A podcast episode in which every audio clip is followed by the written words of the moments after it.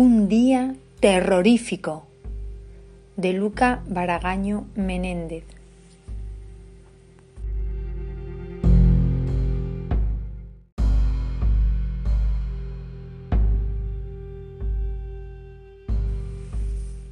Era un día soleado y caluroso de verano. Después del confinamiento por fin podíamos viajar. Así que allí estaba, a punto de aterrizar en París. El avión aterrizó y nos levantamos de nuestros asientos para salir cuanto antes. Al ponerme de pie, me entraron unas terribles ganas de ir al baño. Mi madre me dijo, Luca, ya estás tú. Nos tenemos que bajar ya. Vete rápido y vuelve enseguida. No queremos perder mucho tiempo en el aeropuerto. No te preocupes, mamá, contesté yo. Volveré antes de lo que te crees.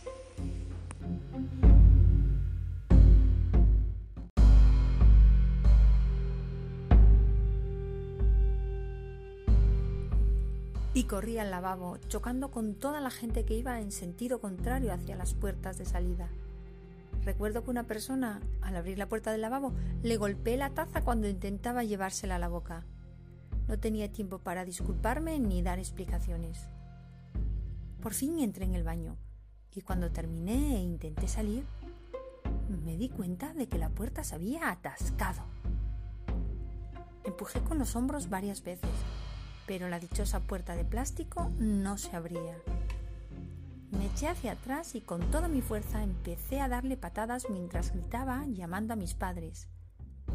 Nadie me oyó, pero de tantos golpes la puerta se vino abajo.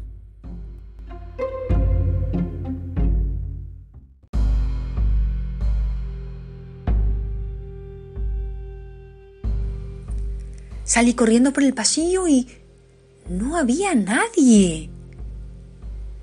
Tropecé con un maletín que estaba tirado en medio del pasillo.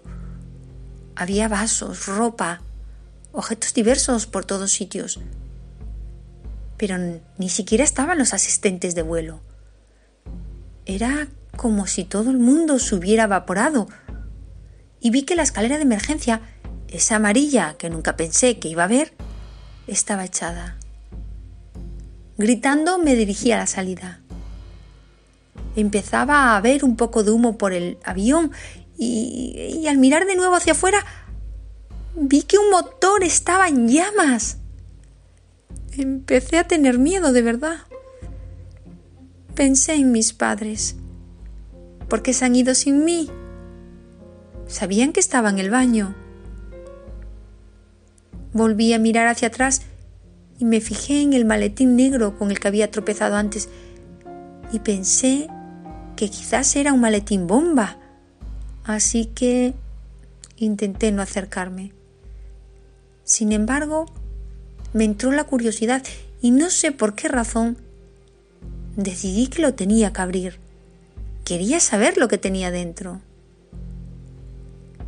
En cuanto lo toqué, se abrió de repente y me fijé que había un lápiz sobre una nota que ponía Vas a morir en tres segundos. Quedé paralizado y en ese momento justo, mientras me daba la vuelta,